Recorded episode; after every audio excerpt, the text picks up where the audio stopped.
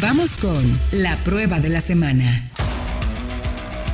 Oigan, y ya para terminar el programa, tenemos una prueba muy interesante que no sé si ustedes están de acuerdo conmigo, mi querido Fred, Manuel y Diego.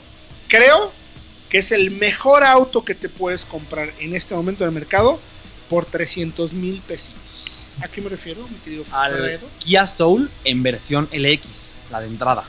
Que luego no hablamos de esas porque Yo las estoy de acuerdo. siempre los full, de hecho, ¿no? por ahí en los comentarios en el video de YouTube nos, nos sugerían que abriéramos una nueva sección de pruebas de autos de entrada. Que me parece una gran idea. Sería buscar a las marcas para tener, intentar tener coches los más baratos de la gama y hacer evaluaciones, análisis muy a fondo de qué tan buena compra es. Que en este caso, eh, híjole, creo que es un coche que puede pasar desapercibido para muchos porque no es un SUV tradicional y no es un hatchback, está como en el medio. Porque quizá la, la silueta no es, es rara, a muchos, para, a muchos no les gusta, a muchos les fascina. A muchos no les Pero gusta, pero a mí me parece... Es indiscutible, creo, que lo que te da por lo que te cuesta es. No se me ocurre nada mejor en el mercado. En Estoy serio, no se me ocurre contigo. nada mejor. Estoy de acuerdo. A ver, desmenucemos rápidamente el coche. A ver, ¿Qué tiene? Porque es muy importante el análisis que hiciste en el canal de YouTube, si quieren ir a Autología Online, de no hay tanta diferencia realmente, o sea, no estoy perdiendo tanto de lo que es el valor real del vehículo. es que exactamente, este Soul, a pesar de ser la versión más barata, mantiene los valores clave del Soul como modelo. Es decir, espacio, equipo de seguridad importantísimo y el equipo de confort no deja de incorporar muchas cosas que son claves en un auto moderno, la pantalla táctil, control de clima, mandos al volante. De hecho, incluso la calidad de los materiales es la misma que en, el Soul, en los Soul más caros. O sea, el cambio en el interior es meramente de equipamiento, no de calidad, y eso es clave resaltarlo. Mantiene las seis bolsas con control de estabilidad y con anclajes para sillas de bebé. Que Buenísimo. eso Vital. importantísimo y más en un coche familiar grande. que- Y eh, esa altura extra, sobre todo de la cabina, no tanto del piso, sino de la cabina, acentúa la sensación de espacio. Y para plazas traseras, por ejemplo, mientras que en un sedán irías con la cabeza más como justa por el techo, aquí no, tienes todavía mucho espacio y una cajuela de 680 litros.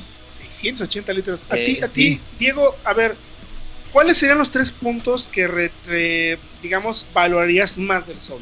Pues precisamente todo el equipamiento de seguridad se mantiene. Se mantiene también el de confort. Tenemos también cámara de reversa desde esta primera versión. Tenemos pantalla táctil con Android Auto y Apple CarPlay. Y aparte el espacio, si estás buscando una SUV, un crossover o como le queramos llamar a la Soul, es precisamente por el espacio. Aquí está, se mantiene también, creo que el, el doble piso en la cajuela es muy útil. Y la verdad el precio es imbatible, así, tal cual. Tú, mi querido Manolito, ¿qué dirías? Pues es que es muy redondo, es el equilibrio general lo que tenemos en calidad, en seguridad, en manejo. Eso sí, hay que aclarar que esos más de 600 litros de cajuela son el estándar SAE de Estados Unidos, que es demasiado optimista. O sea, Sí, el- claro.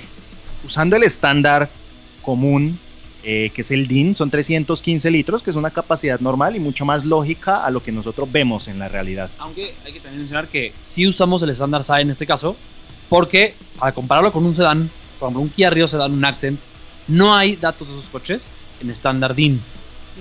Y va a parecer entonces que el Soul no tiene realmente una ventaja en volumen de cajuela cuando sí la tiene. Sí, porque además es tan cuadrada que Esa- puedes, de hecho, robarte un poquito de Del, visibilidad. sí, sí, del, del- un montón de arriba del espacio. espacio, del, del Claro. asiento. Claro, y- claro. Aventando los asientos al piso son más de mil litros. Wow. Entonces, por esa forma cuadrada y cúbica que tiene ¿tú el crees? coche. Tú te lo comprabas. Si Yo sin duda. 300 mil pesos. Sí, eh, y este, incluso compraba este manual. Hay un automático igual al que manejamos por 307 mil pesos. No, yo, bueno, por 7 mil pesos yo sí me son, son, son 20 mil pesos más del Eh, manual. Ok, ah, bueno, bueno, ya en el 287. crédito. uf, Yo me compraba el manual. Me gustó la caja. Tiene desarrollos muy largos y a veces eso la puede hacer un poquito más más lenta. por el más por el consumo, totalmente. Y a fin de cuentas, puedes tú jugar con tu potencia para sacarlo mejor. Y eso, yo me compraba la manual. Pues le cual. recomendamos que hagan el análisis en autología.com.mx o en el canal arroba autología online. Ahí está el video, está, lo acabamos de subir para que le echen un buen ojo. Mi querido Diego Briseño, gracias por tu tiempo.